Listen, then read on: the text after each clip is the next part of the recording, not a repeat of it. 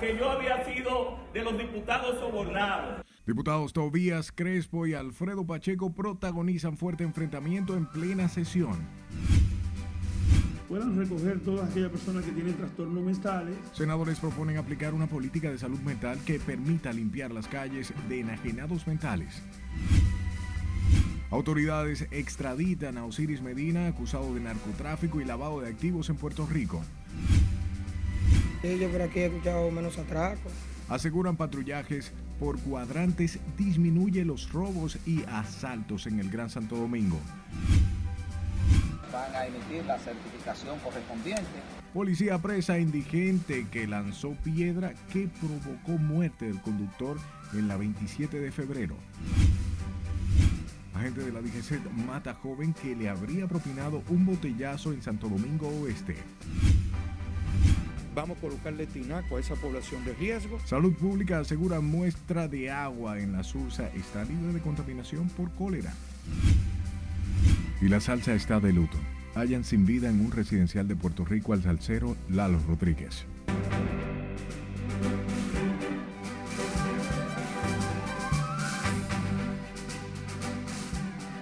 Buenas noches, hora de informarse. Bienvenidos a esta su emisión estelar. De inmediato comenzamos. Lo hacemos con el diputado por la Fuerza del Pueblo, Tobías Crespo, quien denunció esta tarde que desde la Cámara de Diputados y otras instituciones del Estado se ha orquestado una campaña de difamación en su contra, donde se le imputa además de suspensión de visado por parte de la Embajada de Estados Unidos. Jesús Camilo tiene más detalles en directo. Adelante, buenas noches, Camilo. Saludos, buenas noches. El diputado formuló la denuncia en pleno hemiciclo para llamar la atención de las autoridades y parar el supuesto plan en su contra. Indicó que yo había sido de los diputados sobornados. Así identificó el diputado Tobías Crespo a la persona que presuntamente ha sido financiada por la Cámara de Diputados y algunas instituciones del gobierno para ejecutar la campaña de descrédito en su contra, a fin de afectar su moral, la honra y el buen nombre. La llamada Aquiles Jiménez, pagada inició un plan en contra nuestro que se, se, ejecutó al día siguiente con el apoyo de las instituciones del Estado en contra de un legislador. Ese, ese difamador indicó en primer lugar que a quien les habla le había la embajada norteamericana suspendido la visa. Miren aquí, legisladores, colegas, mi visa norteamericana sin embargo, el presidente de la Cámara de Diputados, Alfredo Pacheco, respondió al legislador y se desligó de su puesto plan, a lo que reaccionó el dirigente de la Fuerza del Pueblo, Ignacio Ditren.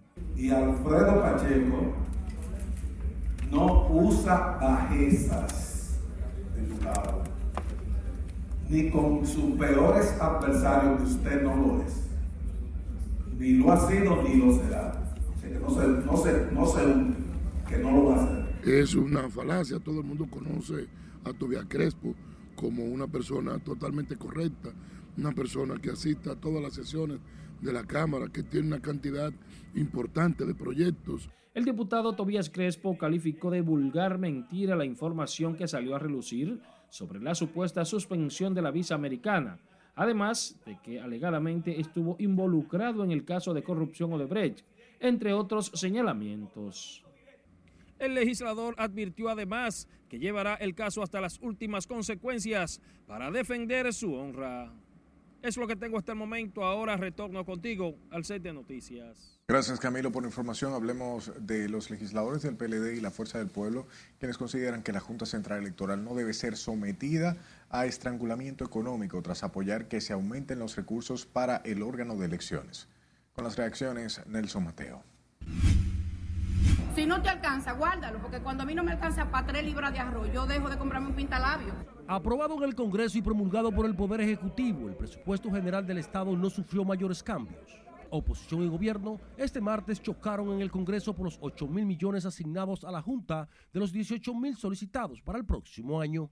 El cuento de nunca acabar, más dinero para la Junta, pero siempre se celebran las elecciones y el dinero está y el dinero aparece. Entonces, también la Junta debería decir en qué va a redistribuir ese dinero que quiere. Pero la Fuerza del Pueblo y el PLD entienden que a la Junta intentan estrangularla en términos financieros para romper con su independencia. Si no dotamos a la Junta de los recursos necesarios y de los marcos jurídicos correspondientes, entonces luego no le podemos estar exigiendo. La partidocracia y la democracia en sentido general no tienen límites para, eh, para lo que necesiten eh, por parte del Estado, que el Estado se lo supla. Porque, en definitiva, de eso vive el pueblo dominicano. Sin embargo, la congresista Soraya Suárez insiste en que el presupuesto y sus ingresos limitados no permiten que a la Junta se le entreguen los 18 mil millones que han demandado. El veterano reformista Máximo Castro Silverio, de su lado, entiende que la falta de recursos en la Junta se resuelve tan pronto se reúnan Román Jaques y el presidente Abinader. Todos los años que hay elecciones, que no le ponen el presupuesto que quiere la Junta, él sabe que tiene que darse par de paseitos por el doctor Delgado. Eso ha sido normal en todos los procesos. Entonces es lo que tiene que hacer el presidente de la Junta. Darse paseíto por el doctor Delgado y yo estoy seguro que va a conseguir el dinero que necesita para hacer las elecciones. El presupuesto general del Estado para el próximo año es de 1.4 billones de pesos, de los cuales solo consignaron al organismo de elecciones el 40% de los pedidos en un año preelectoral como lo es el 2023. Nelson Mateo, RNN. Y el 2022 cierra con pocos avances en materia de la reforma del Código Laboral y la Ley de Seguridad Social, dos leyes tendentes a mejorar la calidad de vida de los trabajadores dominicanos. María Ramírez nos da los detalles. ¿Cuáles son los problemas fundamentales? Salud, educación, vivienda. Óyeme, no hemos avanzado suficientemente la mejora en la seguridad social y un aumento salarial para los trabajadores del sector público y privado son de los retos que le queda al gobierno al cierre del 2022. Así lo aseguran representantes del sector sindical, quienes, aunque valoran los avances en materia de derechos laborales, dicen aún queda mucho por hacer. No ha sido positivo en el sentido de que mejoramos los salarios el año, al principio, pero todavía tenemos grandes problemas económicos, sociales, de salud, de educación. Oye, tenemos una serie de problemas todavía.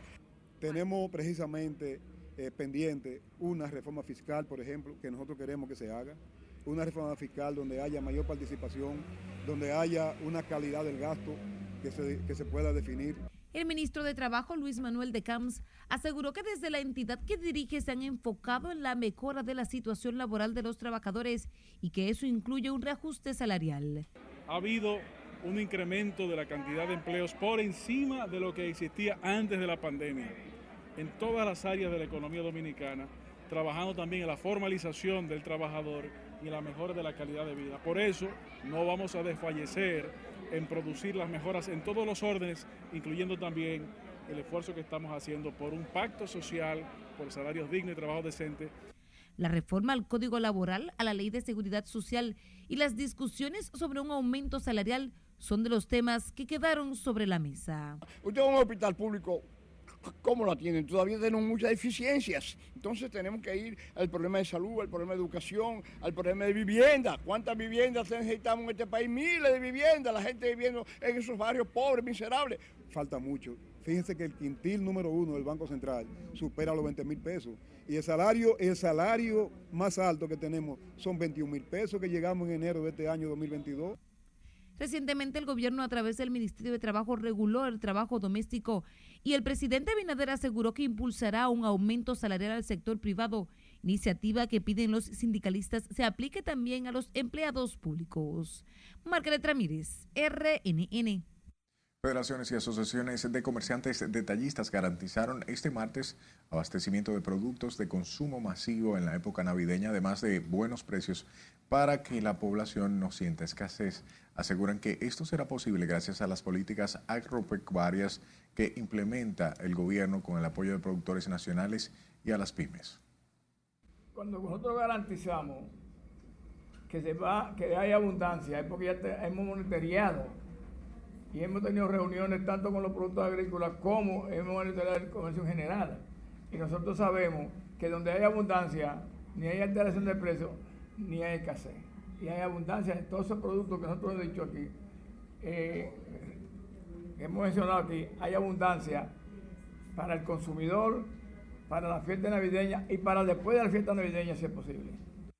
En rueda de prensa, los comerciantes dieron garantías de que los alimentos como carnes, cerdo, carnes de cerdo y pollo, papa, ajo, cebolla, así como teleras y otros rubros, la población podrá adquirirlos a buenos precios en los distintos comercios del país.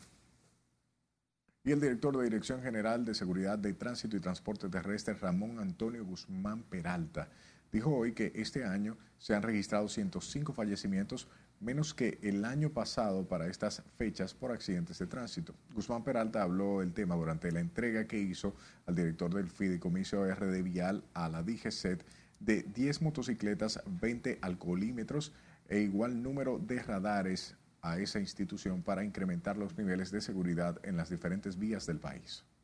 Y el año pasado, en el año completo, nosotros reducimos los fallecidos por accidentes de tránsito en 226 fallecidos menos que el año 2019, que era el año que tenía así. Como parte de algo que ha sido común en esta gestión de gobierno, que es la posibilidad de enlazar importantes acciones entre instituciones que tenemos algún nivel de vinculación.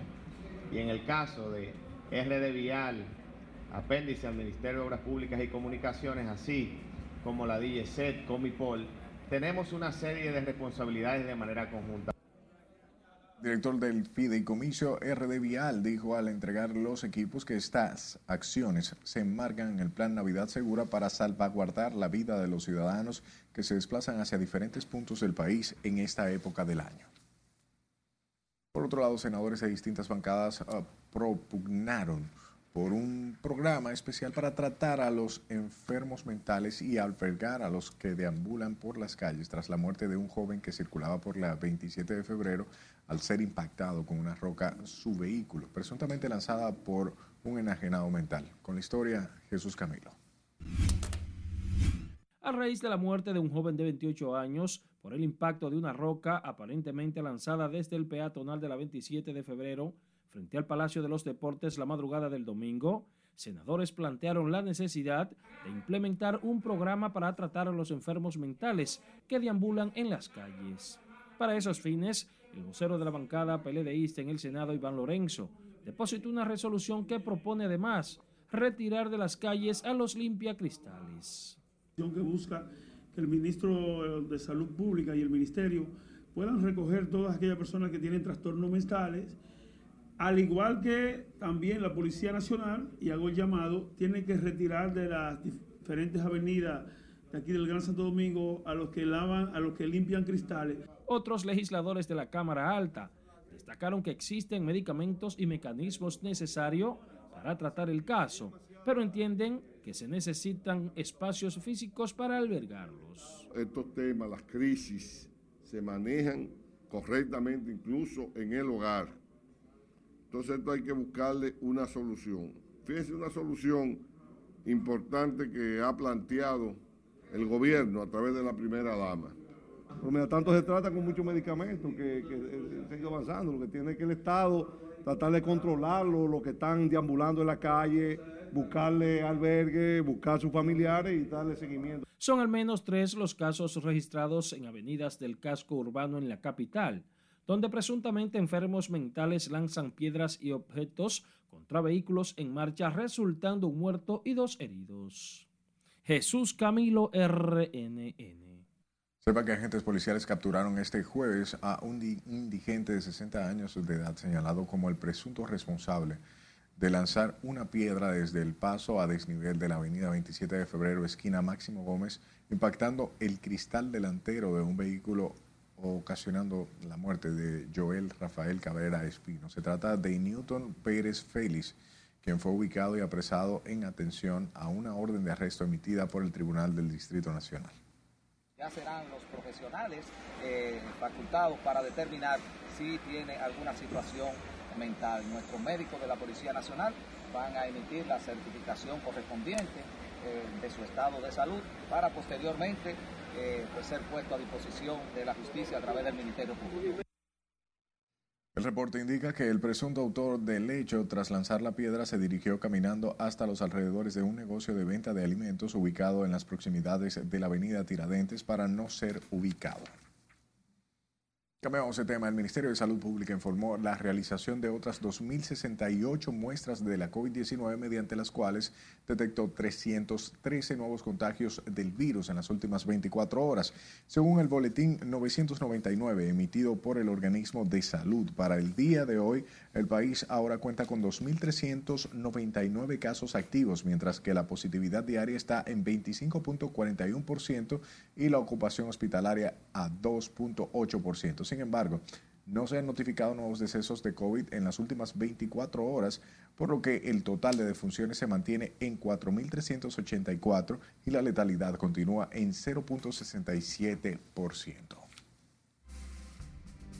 Recuerde que puede obtener informaciones como estas y más en nuestra página web rnn.com.de, al igual que la red de su preferencia. Solo busque nuestro usuario arroba noticias rnn. Sus denuncias cambian al país. Por eso envíelas a este WhatsApp 849-268-5705 y escúchenos en podcast. Estamos en Spotify, Apple Podcast y Google Podcast como Noticias RNN. Aporta al Producto Interno Bruto una gran cantidad de, de, dinero. Vamos a nuestro primer corte de la noche. Al volver, ciudadanos valoran aumentos de remesas en el país. En la zona de más riesgo que tenemos aquí en la capital es la Sursa. ¿Por qué? Salud Pública asegura la Sursa está libre de cólera. Eh, necesita un respiro político. Y diferentes sectores de la sociedad piden una tregua navideña. Ya regresamos.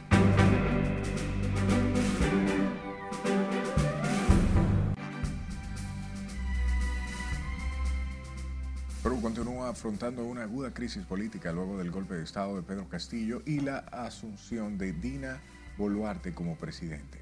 Nuestra compañera Catherine Guillén está con nosotros y nos presenta el siguiente resumen internacional. Adelante, buenas noches, Catherine. Así es, muy buenas noches. Producto de este hecho, muchas son las personas que se están manifestando en Perú y cuyas protestas dejan hasta el momento un saldo de siete muertos y decenas de heridos.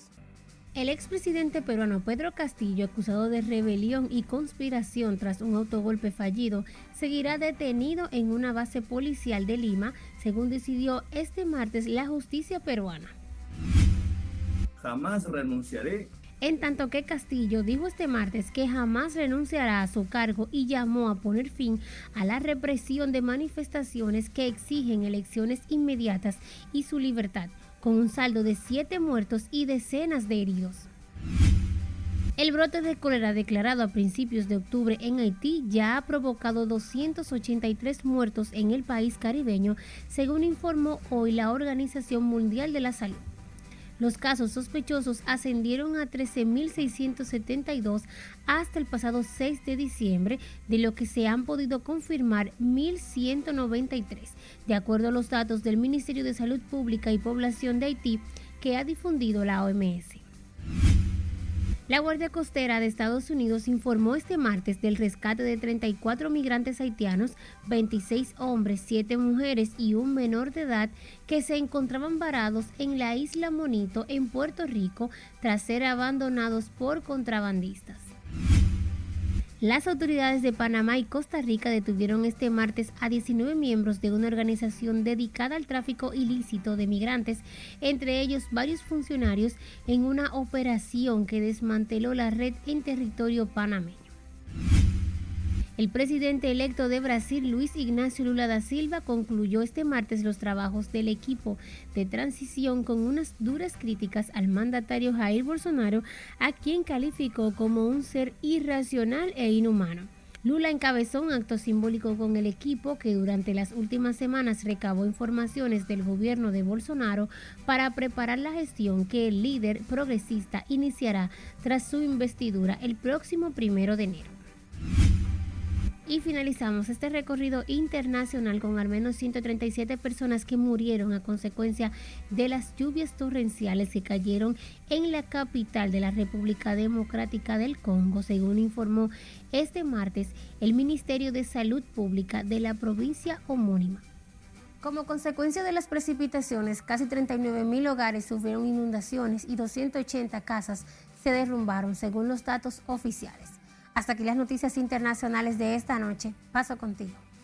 Gracias, Catherine, por la información. Nosotros volvemos al plano local. Ciudadanos consultados este martes valoraron como positiva la importante suma de recursos en remesas que ha recibido el país desde el extranjero en los últimos meses, asegurando estos envíos en muchas ocasiones representan el sustento de sectores vulnerables en el país. Lencia Alcántara conversó con ellos y aquí nos trae la siguiente historia. De enero a noviembre de este año, las remesas recibidas en el país ascienden a casi 9 mil millones de dólares, lo que representa un importante aporte al crecimiento económico. Las cifras fueron dadas por el Banco Central de la República Dominicana, organismo que proyecta un cierre de 10 mil millones de dólares para finales de este año. Sí, claro, eso siempre ha sido, ha sido número uno en el país. Lo veo, veo un resultado, hay muchos dominicanos que están en el extranjero y eh, siempre el dominicano que se va para otro país, siempre le gusta trabajar para enviar dinero para su país no es un secreto que la comunidad internacional dominicana aporta al Producto Interno Bruto una gran cantidad de, dinero. Es real que las remesas ayudan a la economía y es real, aunque yo no las recibo, pero sí tengo certeza de que las remesas ayudan a la economía dominicana. Solo en el mes de noviembre las remesas sumaron 787 millones de dólares estos recursos aportados por la diáspora, sin lugar a duda, tienen un efecto multiplicador sobre el consumo, la inversión y el financiamiento de los sectores más vulnerables. El país ha recibido más de 8 mil millones de dólares a través de la remesa y los dominicanos ausentes sabemos que son un aporte importante la entidad financiera también explicó que el desempeño económico de los Estados Unidos es uno de los principales factores que sigue incidiendo sobre el comportamiento de los envíos, ya que desde esa nación provinieron 588 millones, el 83.8% de los flujos de noviembre, por los canales formales. Lenzi Alcántara, RNN. Hablemos, hablemos del Ministerio de Salud Pública que investiga la denuncia de un nuevo caso de cólera en una niña mientras realizaron nuevas intervenciones en el sector La Sursa, donde han sido detectados los dos últimos afectados por la enfermedad.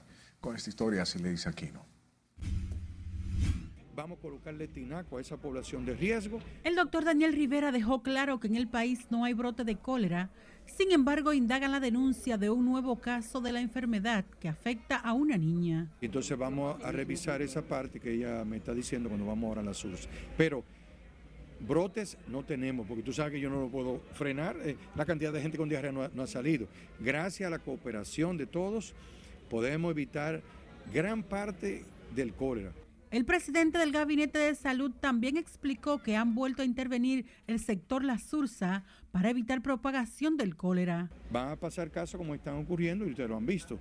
Hay casos importados y hay sitios donde viven de otras nacionalidades que aumenta el riesgo. En la zona de más riesgo que tenemos aquí en la capital es la Sursa. ¿Por qué? Por las condiciones que ustedes han ido a ver de cerca del río, la higiene, la disposición discreta. Daniel Rivera dijo que han detectado problemas en el manejo del agua, por lo que como parte de las medidas el ministerio gestionará la instalación de tinacos en algunas casas. Los sitios que hemos detectado son manejo inadecuado de excreta, mala disposición de agua, que teniendo incluso lo, que hemos evaluado con eh, el departamento de riesgo de nosotros, si tú acumulas la basura aquí arriba, ahí, ahí arriba, y te bañas aquí abajo, no va a funcionar. Hasta el momento en el país han sido detectados cuatro casos de cólera ya recuperados. Mientras en el vecino país de Haití, donde surgió el nuevo brote, más de 15 mil personas han contraído la afección y superan el centenar los muertos. Si se controla Haití, ya se acabó. Sila Disaquino, RNN. A propósito del tema, el Ministerio de Salud Pública, o bien el ministro de Salud Pública, Daniel Rivera, aseguró este martes que los estudios realizados para determinar el nivel de contaminación del agua en el sector La Sursa del Distrito Nacional no evidenciaron contagio por cólera. Sin embargo, continuarán con las medidas preventivas en esa y otras zonas. Explicó que el análisis realizado al agua evidencia otros patógenos, pero que en el caso de cólera no se ha detectado la bacteria. A su vez, el funcionario aseguró que sigue el cerco epidemiológico y las recomendaciones principales son garantizar agua segura en la zona. Por otro lado, el Colegio Médico anunció el sometimiento de un recurso constitucional de amparo en contra de las administradoras de riesgos de salud y el Consejo Nacional de Seguridad Social, por el que alega la violación de la Ley 87-02 que rige la seguridad social. En ese sentido, el presidente del gremio, Senencaba, dejó claro que mantienen su plan de lucha contra las ARS y que no negociarán la ampliación del plan básico y de los 8 mil pesos para medicamentos que entregan a los pacientes. Al Consejo Nacional de la Seguridad Social por su complicidad en la violación del artículo 129 de la mencionada ley que mutiló el antiguo plan básico cambiándolo por otro mucho más reducido, con lo que se conculcó el derecho de la población a tener acceso a una canasta que cubriera todas y cada una de las intervenciones. Y resaltó que hacen el sometimiento de las ARS y el Consejo de Seguridad Social en la primera instancia de la Cámara Civil. Para enero próximo, los médicos tienen en carpeta continuar con las manifestaciones por mejora en los beneficios que reciben los galenos y pacientes por parte de las ARS. Paralelo a esto, representantes de diferentes sectores de la sociedad respaldaron el llamado del Consejo Dominicano de Unidad Evangélica de dialogar para encontrar una salida a los conflictos en el sector salud, educación y el ámbito político para que la población se beneficie de una tregua y pueda disfrutar y reflexionar de las festividades de Navidad y fin de año. Con más detalles, Laura Lamar. La comunidad evangélica pidió a los sectores de la vida nacional tomar en cuenta la época navideña para que la población pueda reflexionar y compartir en armonía con sus seres queridos. Mientras tanto, ahora mismo ya la población puede recibir los servicios que estaba recibiendo. En ese sentido, el ministro de Salud, Daniel Rivera, también abogó por el diálogo entre los médicos y las ARS para que el conflicto no continúe afectando los servicios a los ciudadanos. Y yo creo que tenemos que llegar a un entendimiento por el bien de los pacientes. Por el bien de los pacientes tenemos que buscar la solución con el Consejo Nacional de la Seguridad Social. Porque que eso está en el renglón del sector del régimen contributivo, la huelga que se hicieron dentro del Consejo Nacional de Seguridad Social, ahí se discute junta con la CISARRI. Mientras que legisladores se unieron al llamado a tregua y la prudencia que hace el CODUE, ya que la época debe servir para la reconciliación familiar y la armonía. Sí, mira, el pueblo dominicano es un pueblo de fuertes raíces cristianas. Para esta época del año los dominicanos estamos más que tratando de estar en familia, tratando de, poner delante lo que son los deseos y aspiraciones para que tengamos la salud mínima necesaria para poder terminar en, feliz este año. Yo pienso que la población dominicana eh, necesita un respiro político y las navidades siempre ha sido época de recogimiento, de unidad familiar, de Precisamente el presidente Luis Abinader llamó a los ciudadanos a disfrutar de estas fiestas navideñas con prudencia y comedimiento que se celebrarán sin restricciones tras dos años de pandemia en la República Dominicana. Que disfrute estas navidades, pero que la disfrute con prudencia, con su familia, con sus seres queridos. El Consejo Dominicano de Unidad Evangélica entiende que el diálogo y la convivencia deben prevalecer en la educación, la salud y la política para el bienestar de la población. Laurila Mar, RNN. Y a 12 días del inicio de la implementación de la primera etapa del patrullaje policial por, por, cuadrantes en 17 sectores del Distrito Nacional, el operativo, de acuerdo con la policía, ha disminuido los atracos y hechos violentos a través de las labores contra la delincuencia. El plan que se desarrolla para prevenir actos delictivos tranquiliza a ciudadanos que ven con preocupación la inseguridad a la que se exponen en el territorio nacional e insisten en que las autoridades deben reforzar esa estrategia con otro tipo de acciones. Con más, Escuchando. El patrullaje por cuadrantes para evitar atracos y muertes por la delincuencia continúa en diferentes sectores del polígono central, donde según la policía se han intensificado las labores para garantizar el orden público y la seguridad de la ciudadanía. Sí, yo por aquí he escuchado menos atracos, por lo menos en esta zona. La ofensiva de patrullaje policial que desarrollan las autoridades y que incluye el apoyo de agentes de unidades LINCE y del Departamento de Operaciones Especiales del Cuerpo del Orden como parte de las acciones para combatir la delincuencia, mantiene atentas a las personas que anhelan no vivir con temor por los desaprensivos. La policía está, está trabajando más hoy en día, pero necesita un refuerzo con la gente que tiene experiencia, con ese nuevo modelo. ¿Tú como ciudadano te sientes seguro de salir a las calles? Eh, no seguro, seguro, pero hay un chisme de tranquilidad hoy en día. Sí, había más delincuencia, más muerte y muchos atracos en todo el apartamento, todo eso que se metían. Tuvieron que aumentar el patrullaje. ¿Y ha disminuido esa problemática? Sí, ¿Desde cuándo? Hace como un mes. Hay otras cosas también. Aparte de la inseguridad de la delincuencia, hay mucha, muchos temas de inseguridad. Deberían prestarle más atención. Hace poco, hasta aquí nos robaron. Aquí nos robaron un exhibidor, nos abrieron uno y se nos llevaron botellones. Ya no se ve eso. ¿Por qué? Será porque ya la policía está haciendo su trabajo como debe ser. De acuerdo con los datos de la policía, en las últimas horas apresaron a 150 personas en todo el país por distintos hechos delictivos, mientras que, según el vocero de la institución del orden, en el Distrito Nacional han disminuido los arrestos de manera significativa. Eh, son muy significativos los hechos violentos, los eh, delitos de ratería se han reducido prácticamente a su mínima expresión.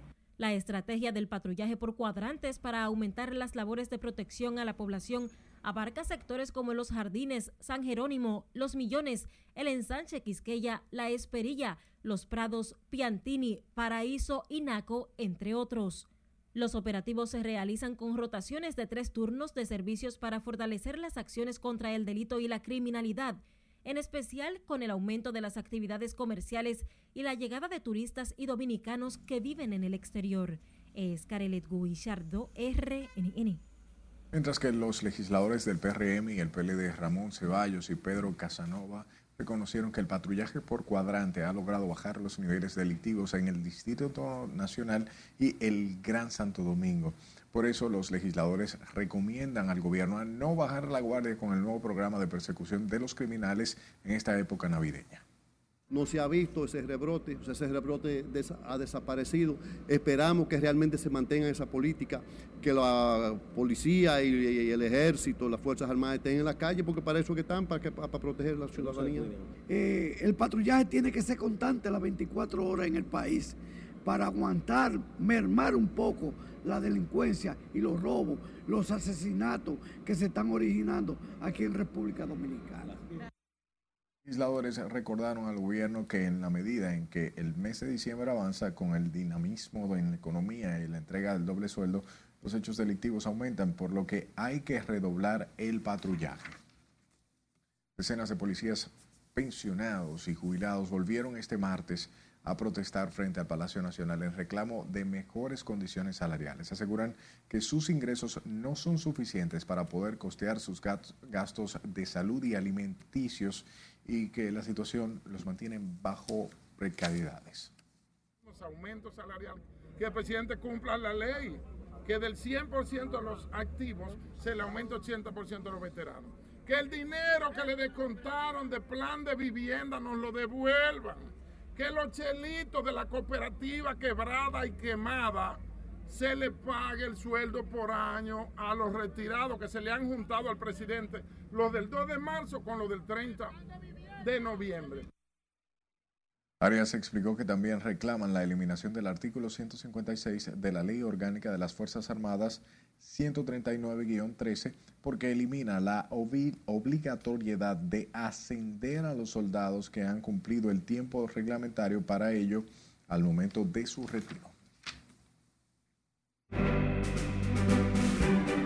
Es tiempo de otra pausa comercial. Al regreso colapsa puente en San Pedro de Macorís. Agente de la DGCET mata a hombre en Santo Domingo Este luego de que le agrediera con una botella. Y extraditan a Puerto Rico a Osiris Medina Díaz, vinculado al caso Falcón. Esta es la emisión estelar de Noticias RNN.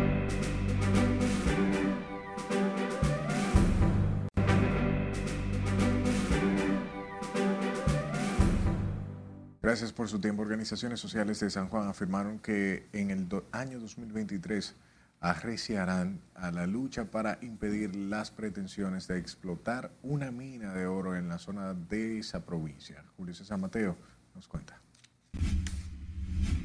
Las organizaciones sociales lideradas por el Comité Unidos por la Vida afirmaron que no darán su brazo a torcer. Para decirle al país y a las autoridades de que San Juan se opone a la explotación de la mina que pretende la compañía canadiense Gorscoex extraer oro donde nacen las aguas del río San Juan. A la lucha contra la explotación de la mina de oro en la comunidad Los Romeros se han sumado también legisladores de la provincia. Diciéndole a la empresa minera que se vayan de San Juan, que nosotros no queremos oro, queremos agua. Marchas, vigilias, concentraciones y manifiestos escritos son algunas de las acciones emprendidas por organizaciones de San Juan en contra de la explotación minera. No a la es no tienen el permiso ni ambiental ni social, porque pretenden cometer un ecocidio allá arriba en Romero. Y le pedimos al presidente que mantenga esa posición de respetar el artículo 15 de la Constitución que dice que el agua es un recurso inembargable y de planificación estratégica. Líderes sociales de San Juan fundamentan su rechazo a la explotación minera en que la misma afectaría las fuentes acuíferas y por ende la principal actividad económica de San Juan que es la agricultura. Que la oposición de la sociedad de San Juan de la Maguana a este proyecto radica en que la mina está en la cabecera en el naciente del río San Juan. Y explotar ese oro ahí va a generar una contaminación de impredecibles consecuencias. La explotación minera en San Juan es una propuesta de la empresa de origen canadiense Gold Quest, la que actualmente gestiona el otorgamiento de los permisos para la realización de estudios medioambientales en la Loma Los Romeros. En San Juan de la Maguana, Julio César Mateo, RNN. Sepa que colapsó el puente sobre el río Magua en la provincia de San Pedro de Macorís mientras cruzaba una patana cargada de caña y varias localidades. Esto dejó varias localidades incomunicadas. El derrumbe ha dejado el tránsito también suspendido en el territorio de Consuelo, Monte, Coca, Barrancón, la construcción, el bote y la mora. De igual manera, la pala, la jagua, entre otras. El puente se partió por la mitad mientras cruzaba el camión, el cual eh, cayó sobre el afluente. Afortunadamente, el chofer logró salir ileso. Un hombre de 21 años murió de varios balazos a manos de un agente de la DGCET en el sector La Venta en Santo Domingo Oeste. El reporte indica que José Eduardo Peña supuestamente golpeó con una botella en la cabeza al cabo Miguel Antonio Rondón Reyes, quien le habría propinado los balazos. La policía informó que realiza las investigaciones para determinar las causas que originaron la tragedia. Hablamos de la Dirección Nacional de Control de Drogas y miembros del Ministerio Público, quienes apresaron a un hombre e incautaron 81 libras de marihuana en un operativo de seguimiento en la provincia de Peravia. El dominicano Mariano Vallejo Alcántara, de 49 años, fue detenido en el puesto interagencial de Los Pilones, municipio de Baní. El momento de conducir la jipeta, o al momento de conducir la jipeta, marca Highlander Limited, color blanca, con nueve pacas de marihuana a bordo que tuvo un peso de 81.12 libras del vegetal. A Vallejo Alcántara se le ocupó además 173.305 pesos, dos celulares, armas blancas, entre otras evidencias. De su lado, las autoridades dominicanas a través de la Dirección Nacional de Control de Drogas y la Procuraduría extraditaron este martes hacia Puerto Rico a Osiris Medina Díaz, conocido como el Gallero, acusado de narcotráfico y lavado de activos a través del decreto 706-22, alias El Gallero, fue vinculado a la red Falcón también entregado hoy por las autoridades estadounidenses para que responda por las acusaciones que pesan en su contra en el Distrito Judicial de Puerto Rico. El imputado, custodiado por agentes de la DNCD, abordó un avión privado pasadas la una de la tarde desde la base aérea de San Isidro hacia Puerto Rico.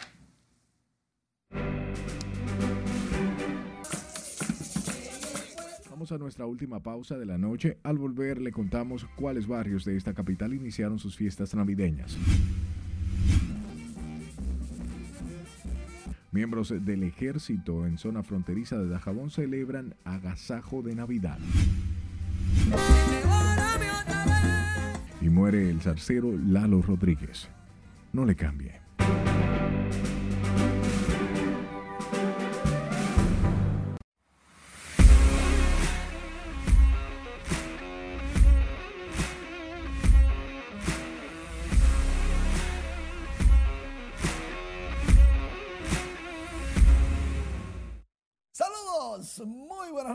Iniciamos la entrega deportiva hablando de un lío, porque en la Lidón hay bobo. Sucede que el 6 de noviembre, la Encarnación dejó a los Tigres de Licey en el terreno, ganando las Águilas 6 por 5. Pero los Tigres de Licey se dieron cuenta que las Águilas manejaron su roster de una manera, vamos a decir que sin querer, pero error. Y protestaron, le confiscaron el juego a, los, a las Águilas y hay apelación. Vamos a ver en qué para eso. Mientras tanto, la recta final, tres fechas de principio, ahí están los juegos, pero recuerden que después de varias suspensiones, habilitaron el día 17 para que el Licey juegue dos veces en el Estadio Quiqueya Juan Marichal con equipos diferentes. Lo que yo no entiendo es por qué jugar un día extra si ya van dos días esta semana, los últimos cinco, de receso, sin jugar. No entendí. Vladimir Guerrero Jr. dice que va a jugar desde este miércoles con los Leones del Escogido. Estará en las últimas cuatro fechas de la serie regular. Vladi Jr. Y lógico, entrará al draft de round robin y el equipo que termine en la primera posición le va a echar mano. Adivinen quién va a estar en la primera posición. El Licey. Porque ya le quitaron un juego. El presidente de la República Dominicana, Luis Abinader, encabeza reunión sobre los Juegos Centroamericanos y del Caribe 2026 con su presidente, José P. Monegro, quien se hizo acompañar de los ministros de la presidencia, Joel Santos, de Deportes, Francisco Camacho, de Obras Públicas de Línea Ascensión, el, administrador de Fiduciaria Reserva, Andrés Van der y el abogado Fernando Langa. Recuerden que República Dominicana va a ser subsede de los Juegos Centroamericanos 2023 en seis, en seis categorías, en seis disciplinas. Es el San Salvador. Este juego es de baloncesto en los Coquitos, exitoso torneo navideño en los Mameyes, dedicado al señor Abelardo Rutinel en la categoría sub-25. Espectacular final de este partido. Se fueron arriba los rojos con este canastazo de tres, terminándose el tiempo, creían ellos. Celebraron y los, blancos se dieron cuenta que todavía quedaban unos segundos y atacaron. Y los rojos dejaron la celebración y fueron a defender. Adivinen, adivinen. se empató el juego. A tiempo extra. Porque vino otro canastazo de tres.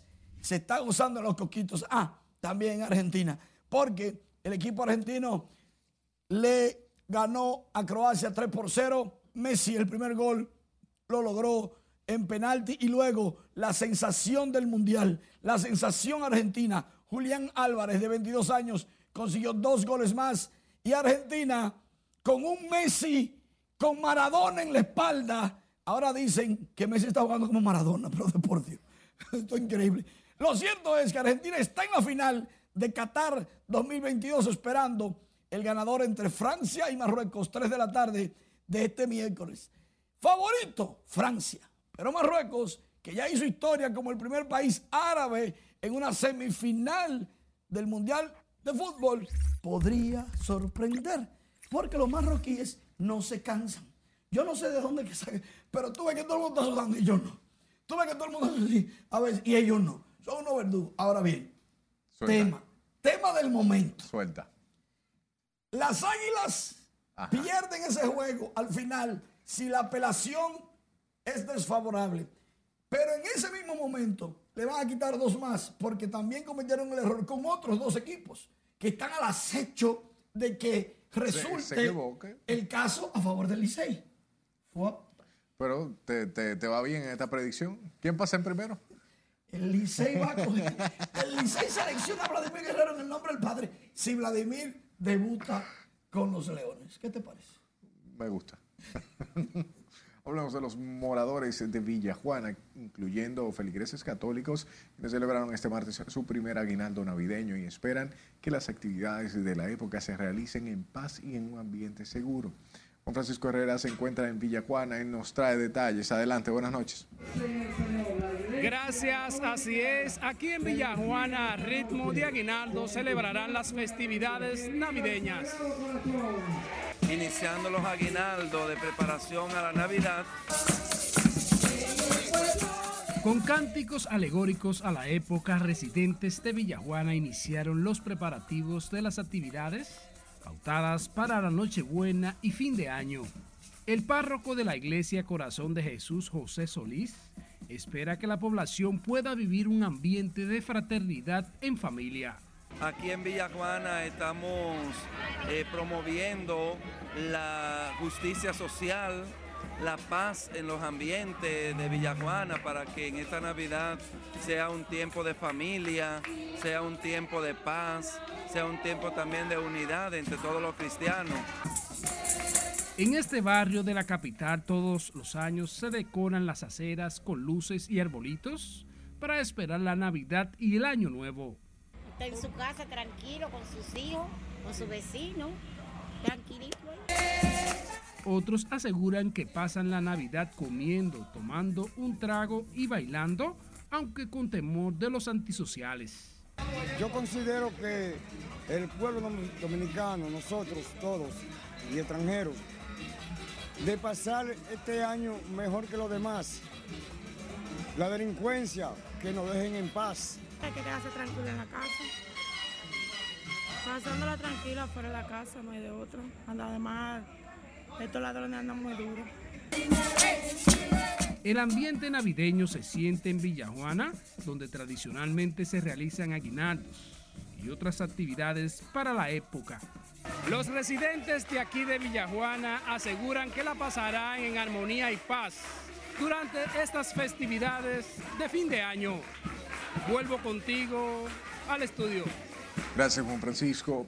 Y el comandante general del Ejército Mayor General Carlos Antonio Fernández Onofre y altos mandos militares celebraron la fiesta navideña junto a los soldados del décimo batallón de la provincia de Jabón.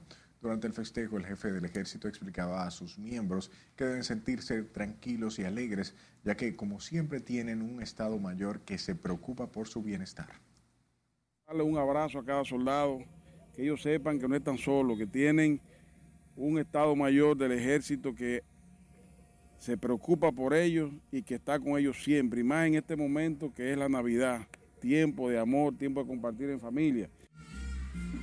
Nuestro corresponsal en la zona reporta que los soldados compartieron un momento agradable en donde se les ofreció un tradicional menú navideño. También disfrutaron de grandes rifas de electrodomésticos y dinero en efectivo.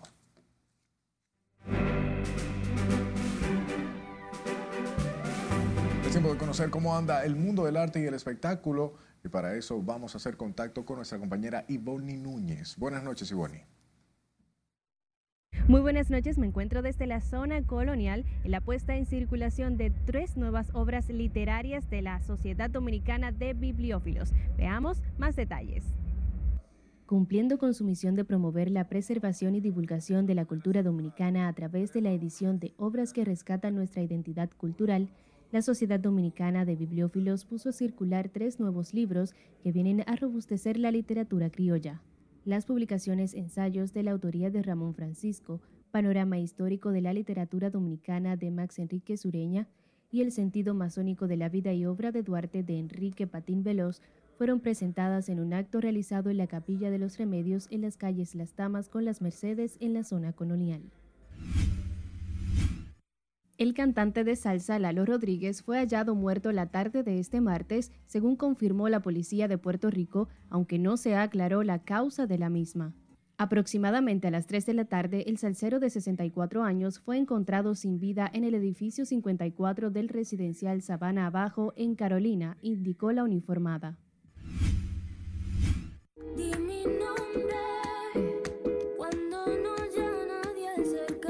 Rosalía se ha convertido en la primera artista femenina de habla hispana que protagoniza la portada de la revista musical Rolling Stone, que le dedica el reportaje principal de su número de enero por su disco Motomami. Titulado Cómo Rosalía se convirtió en la superestrella más intrépida del pop, el artículo elogia la capacidad de la española para resistir las presiones de la industria y con habilidades camaleónicas y una visión valiente y profética de un mundo sin fronteras. El Ministerio Público apelará la variación de la medida de coerción dispuesta este martes en beneficio de la bailarina María Luisa Ventura Garrido, imputada por el homicidio de la también bailarina y actriz Patricia Ascuasiati, decisión que permite su excarcelación. La juez de la instrucción de Villa Altagracia dispuso que la imputada pague una fianza de 2 millones de pesos a través de una aseguradora, así como la presentación periódica ante el Ministerio Público e impedimento de salida del país.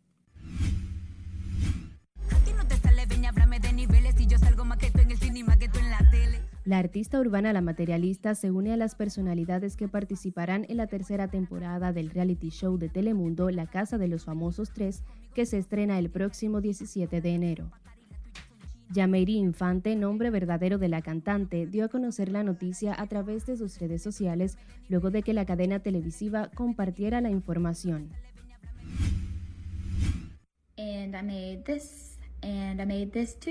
La Miss Universo 2023, Amelia Vega, se convirtió por quinta ocasión en madre al darle la bienvenida a su niña Mila Holford Vega, fruto de su relación con el baloncetista dominicano Al Horford.